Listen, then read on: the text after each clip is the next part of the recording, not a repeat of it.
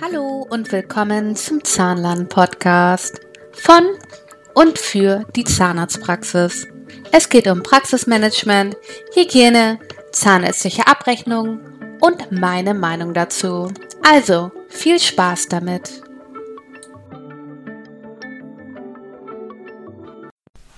Hallo und willkommen zu einer neuen Folge von Steffis Zahnland Podcast. Ja, und äh, weiter geht's. Ähm, Fragen und Antworten mache ich nicht heute. Ich müsste auch äh, bei Dokumentation weitermachen, aber ich mache heute QM. Da haben wir so lange Pause gemacht damit QM und ich mal den QM-Club geplant habe hier und da. Ihr merkt, bei mir dauert manche Dinge ein bisschen länger. Ähm, mache ich heute QM und zwar die QM-Richtlinie äh, seitens Kassenzahlliche Vereinigung, also eigentlich ja der GBA, Bundesausschuss Tüdelü, aber speziell jetzt nur für Zanis möchte ich mal äh, ähm, durchgeben, was die KZV prüft und was eigentlich seitens der KZV wichtig ist äh, für ein QM. Es ist immer so eine gewisse Sorge nach Pflicht und Prüfung. Ähm, das ist beim QM gar nicht so streng, wie man das von einer Begehung kennt. Die KZV prüfen, ich glaube, die sollen 4% im Jahr prüfen. Kann auch sein, mich irre. Es ist auf jeden Fall irgendwas mit 4%. Und man bekommt eigentlich nur einen Fragebogen zugesandt, wo man ausfüllen soll, wie weit man mit seinem QM ist. Also eigentlich nicht sehr spannend. Aber ähm, es wird gefordert und ähm, inwieweit da die Prüfungsmodalitäten ähm, verstärkt werden und warum dennoch ich ein QM für sehr wichtig erachte, ähm, auch weil seitens der KZV bestimmte Dinge gefordert werden, die für den alltäglichen Bereich, vor allen Dingen aber für die Abrechnung und ähm, Behandlung an den Patienten wichtig ist und was meiner Erfahrung nach kaum eine ZMV, nicht böse, wenige Abrechnungskräfte, aber auch wenige Zahnärzte wirklich mal zur Hand nehmen und lesen. Ähm, deshalb finde ich das wichtig, dass wir darüber heute mal sprechen und ähm, genau und ähm, das einmal äh, Schritt für Schritt äh, durchgehen. So, fangen wir mal an. Also jede Zahnarztpraxis äh, muss ein QM haben. Bei Gemeinschaftspraxen reicht ein QM für die ganze Praxis. Ähm, aber jede Praxis soll nach Neugründung innerhalb von drei Jahren ein bestehendes QM haben. So, jetzt habe ich es aber auch gefunden. Also, es werden pro Jahr zweieinhalb Prozent Praxen und alle zwei Jahre vier Prozent ähm, zufällig ausgewählte Zahnarztpraxen geprüft. Und zwar bekommen Sie einen Fragebogen zugeschickt, den Sie dann ausfüllen sollen. Ich habe diesen Fragebogen hier vor mir liegen. Es sind ähm, neun Fragen und eine Anlage. Und ähm, gar nicht wahr, was sage ich denn da? 18, 22, 26 Fragen. Entschuldigt. Ich gehe das mal kurz durch. So, die wichtigsten Fragen. Ich hoffe, ich habe das jetzt hier in der richtigen Reihenfolge. Ähm, okay, Frage 1. Definieren Sie regelmäßig Ihre Qualitätsziele zur Patientenversorgung. Dann erheben Sie regelmäßig die Zielerreichung Ihrer Qualitätsziele im Rahmen einer Selbstbewertung. Dokumentieren Sie für interne Zwecke das Ergebnis der Selbstbewertung und zu welchen Qualitätszielen erfassen Sie Kennzahlen? Ja, was bedeutet das alles? Ja, hab, habt ihr Ziele, wie zum Beispiel hm, ähm, einen bestimmten Umsatz zu erreichen, bestimmte Mengen an Implantate umzusetzen, ähm, Kronen, was auch immer. Halt die jährlichen Ziele, die gesetzt werden sollten, entweder intern nur für den Praxisinhaber oder halt im Rahmen ein Teamsgespräch geteilt mit dem ganzen Team, weil wenn nur das ganze Team die Ziele kennen, kann auch nur das ganze Ziel die Ziele umsetzen. Aber ja, jetzt geht es um Geld. Ne? Wie viel ähm, schaffe ich im Jahr? Vielleicht auch, aber auch unentgeltlich eine bestimmte Anzahl an Patienten oder eine bestimmte prozentuale Ansatz an Neupatienten, je nachdem, welche Ziele sich die Praxis selber setzt. Genau, hier sind sogar Beispiele. Oh ja, also verkürzende Wartezeiten, Reduzieren von Anzahl der Beschwerden, Reduzierung von kritischen Ereignissen, Ausbau des Präventionsangebotes und Reduzierung von Patienten mit abgesagten Terminen. Ja, das hat natürlich nichts mit Geld zu tun. Ich wieder, ne? ähm, gut, dann werden die Mitarbeiter regelmäßig fortgebildet. Ähm, wird ein Fortbildungs- und Schulungsbedarf erhoben? Führen Sie Patientenbefragungen durch? Wie häufig hat die Patienten-Patientenbefragung, die Praxis-Patientenbefragung durchgeführt? Und gibt es Regelungen für den Beschwerde- oder ja, fürs Beschwerdenmanagement oder Fehlermanagement? Genau. Gibt es Checklisten? Ähm, macht ihr Sedierung? Gibt es OP-Checklisten? Gibt es Teamgespräche? Ähm, sind Verantwortlichkeiten und Zuständigkeiten festgelegt? Prozesse und Abläufe schriftlich festgelegt? Für welche Themen sind Prozesse und Abläufe schriftlich festgelegt? Und dann sind da Beispiele. Also es ist wirklich, da kann man gar nichts Falsches ankreuzen. Für welche der folgenden Themen werden Patienten und Patienten in der Praxis schriftlich Informationen zur Verfügung gestellt? Wie stellen sicher, dass die Informationen verständlich sind? Wie besprechen Sie in der Praxis Fehler und kritische Ereignisse? Nutzen Sie die Praxis für Fehlerberichte? Haben Sie Regelungen für Notfallsituationen? Und machen Sie die Hygiene richtig? Arzneimittel, Sicherheit und, und, und. Also dieser Fragebogen ist wirklich meiner Meinung nach nicht sonderlich aussagekräftig und ich finde, damit kann man jetzt nicht unbedingt erheben, ob eine Patientin ein, ein QM hat oder nicht, weil da kann ja jeder ausführen, was er will, es prüft ja gar keiner. Einfach überall Ja ankreuzen, jetzt übertrieben, ja. Und ähm, schon ist es fertig. Das heißt, diese, dieser Wunsch, der kann man, oder der, der Kassenvereinigung oder der GBA, dass ein, ein QM durchgeführt wird, ähm, kann so meiner Meinung nach nicht durchgesetzt werden. Aber warum ist so ein Qualitätsmanagement wichtig? Neben den äh, Fragen, die gestellt worden sind, die natürlich alle wichtig sind, gibt es ein Beschwerdemanagement, gibt es ein Fehlermanagement, Schulung der Mitarbeiter und, und, und.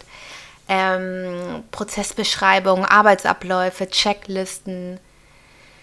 Man muss bedenken, wenn man ein QM macht, soll man natürlich nur äh, Prozessbeschreibungen, Checklisten und so von den Dingen erfassen, die nicht funktionieren. Wenn jemand seit 100 Jahren dasselbe macht, es seit 100 Jahren richtig macht und es da nie Fehler gibt, dann muss man den Prozess nicht aufschreiben. Man muss auch nicht aufschreiben, dass man morgens die Praxis aufschließen soll. Ich meine, das weiß ja jeder. Ja? also so Standardsachen, macht euch nicht zu viel Arbeit mit den Arbeitsanweisungen. Manche glauben ja, sie müssen jeden Pups aufschreiben. Qualitätsmanagement bedeutet, Abläufe zu verbessern oder Fehler zu vermeiden. Ja? Wenn ihr eine ähm, Fachkraft habt, die immer die perfekten Alginate macht und eine Fachkraft oder zwei, drei, die die Alginate auch mal wiederholen müssen, weil sie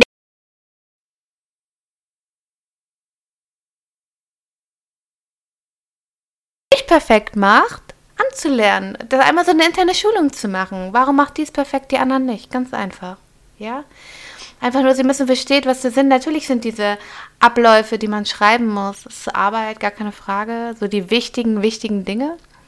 Aber letztendlich soll QM Spaß machen und wirklich dafür sorgen, dass Fehler vermieden werden. Und man kann sowas ja auch im Teamgespräch besprechen. Teamgespräch ist auch unheimlich wichtig. Und ein Teamgespräch sollte immer aus Dialogen ähm, entstehen und nie aus Monologen sollte immer ein Gespräch, wo jeder sich einbringt, wo jeder sagt, hier, hier können wir den Prozess verbessern, das funktioniert nicht so gut. Bei dem Patienten hat es besonders lange gedauert, weil das und das passiert ist. Und dann bespricht man, wie man das löst, das Problem. Oder ja, wie man grundsätzlich, wenn, wenn in letzter Zeit einfach zu viele Wartezeiten sind für Patienten, überlegt man, man vielleicht doch bestimmte Termingruppierungen die Termine verlängert oder halt äh, das komplette Terminbuch vielleicht anders organisiert oder Schmerzpuffer einführt oder was auch immer. Und dafür soll man halt in den äh, Dialog gehen und dadurch äh, Lösungen finden und einfach die Abläufe für Patient und Praxis verbessern. Aber wo, wo ich bei meiner Eingangsevaluation, heißt das so? Das hört man ganz häufig, ne? Meine Eingangsevaluation ähm, wobei ich anfangs ähm, darüber hinaus wollte, weshalb auch für die KZV bzw. für die ZMV und die Praxismanagerin oder auch für den Zahnarzt, die Zahnärztin, die Praxis es unheimlich wichtig ist, ein QM durchzuführen und äh, nach KZV-Richtlinien es zu machen, ist äh, folgender Absatz, der in den GBA-Richtlinien steht, speziell für die vertragszahnärztliche Versorgung. Ich lese mal vor. Und zwar ist es Paragraph 3 zum Qualitätsmanagement der vertragszahnlichen Versorgung. Bei der Ausrichtung aller Praxisabläufe sind insbesondere die folgenden gesetzlichen und vertraglichen Rahmenbedingungen zu beachten. Allgemeine Behandlungsrichtlinien. Oh, die sind super wichtig. Da steht ganz viel Spannendes drin. Da sollte sich jeder mal durchlesen. Die EP-Richtlinien, die FU-Richtlinien, die ZE-Richtlinien, die Festzuschussrichtlinien, KFO-Richtlinien, die Bundesmantelverträge BMVZ, EKVZ, die Röntgenverordnung und Vorgaben zur Einhaltung von Hygienemaßnahmen in der Zahnarztpraxis. So, jetzt ist spannend, ne? Allgemeine Behandlungsrichtlinien, da steht so viel drin, die wirklich für den Ablauf der Kassenzahlungsversorgung wie für die Abrechnung, aber auch für die Behandlung der Patienten unheimlich wichtig ist. Da steht so viel drin, also vor CP muss Vipre, nach CP muss Vipre, ähm, die Endorichtlinien sind da genau beschrieben. Die PA-Richtlinie, ja, also vor PA dürfen keine Zähne mehr im Mund sein, die extraktionsbedürftig sind. Die Vorbehandlung muss abgeschlossen sein vor PA. Vor PA muss ähm, die Mundhygiene ausreichend sein. Vor PA muss ein OPG, es darf nicht älter als sechs Monate sein, vorhanden sein. Dann muss man natürlich darauf achten, wie man die PSI welchen Code man eingegeben hat vor PA. Das sind alles so Dinge, die häufig durch Unwissenheit, wo man nicht drüber nachdenkt, welche Richtlinien muss man eigentlich erreichen oder erfüllt haben, ist glaube ich das richtige Wort, um bestimmte Dinge überhaupt abrechnen zu können.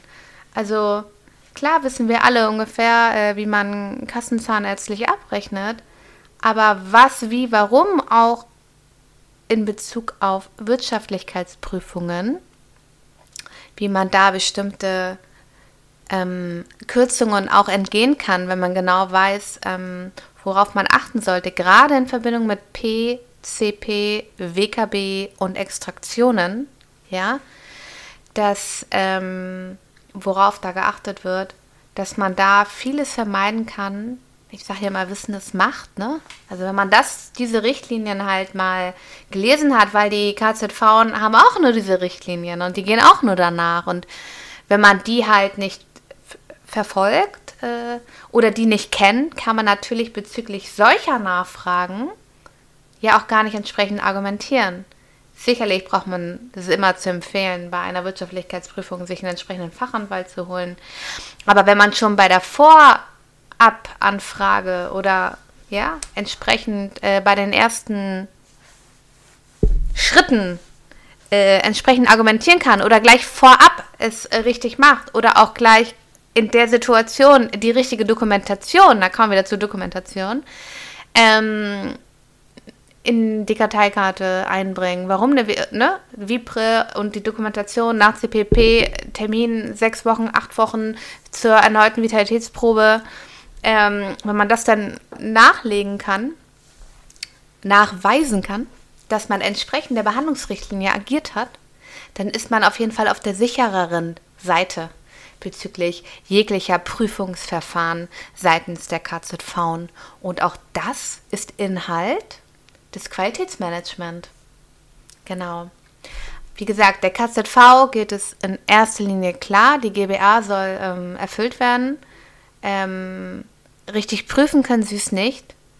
Aber sie können natürlich, äh, sie wollen dadurch, natürlich durch die Pflicht des QMs, bauen sie natürlich gleich ein, dass das Wissen äh, in Bezug auf der entsprechenden Behandlungs- und Abrechnungsrichtlinie, dass das Wissen vorhanden ist, weil es integriert ist in den Paragraphen des Qualitätsmanagement.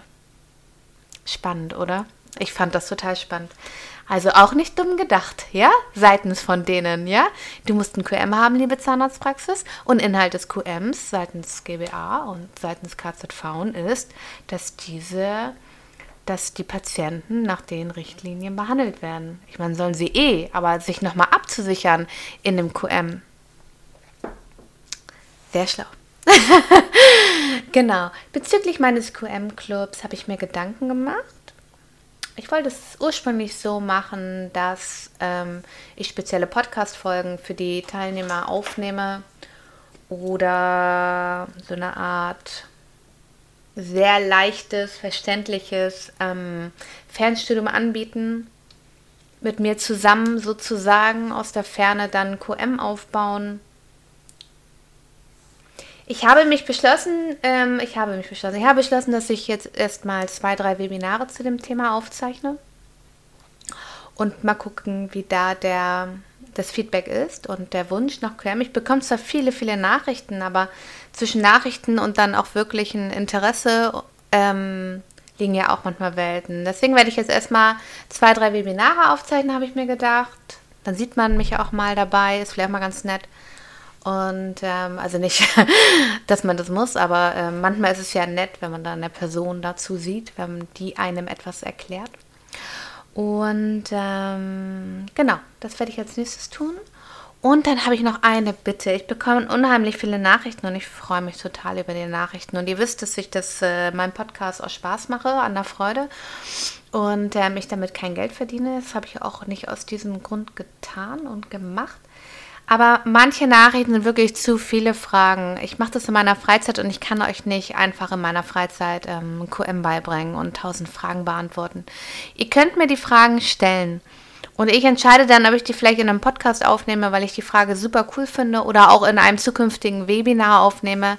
Aber ich kann euch allen nicht mehr persönlich antworten und ähm, da riesenlangen Texte schreiben. Da müsst ihr bitte Verständnis für haben, ja?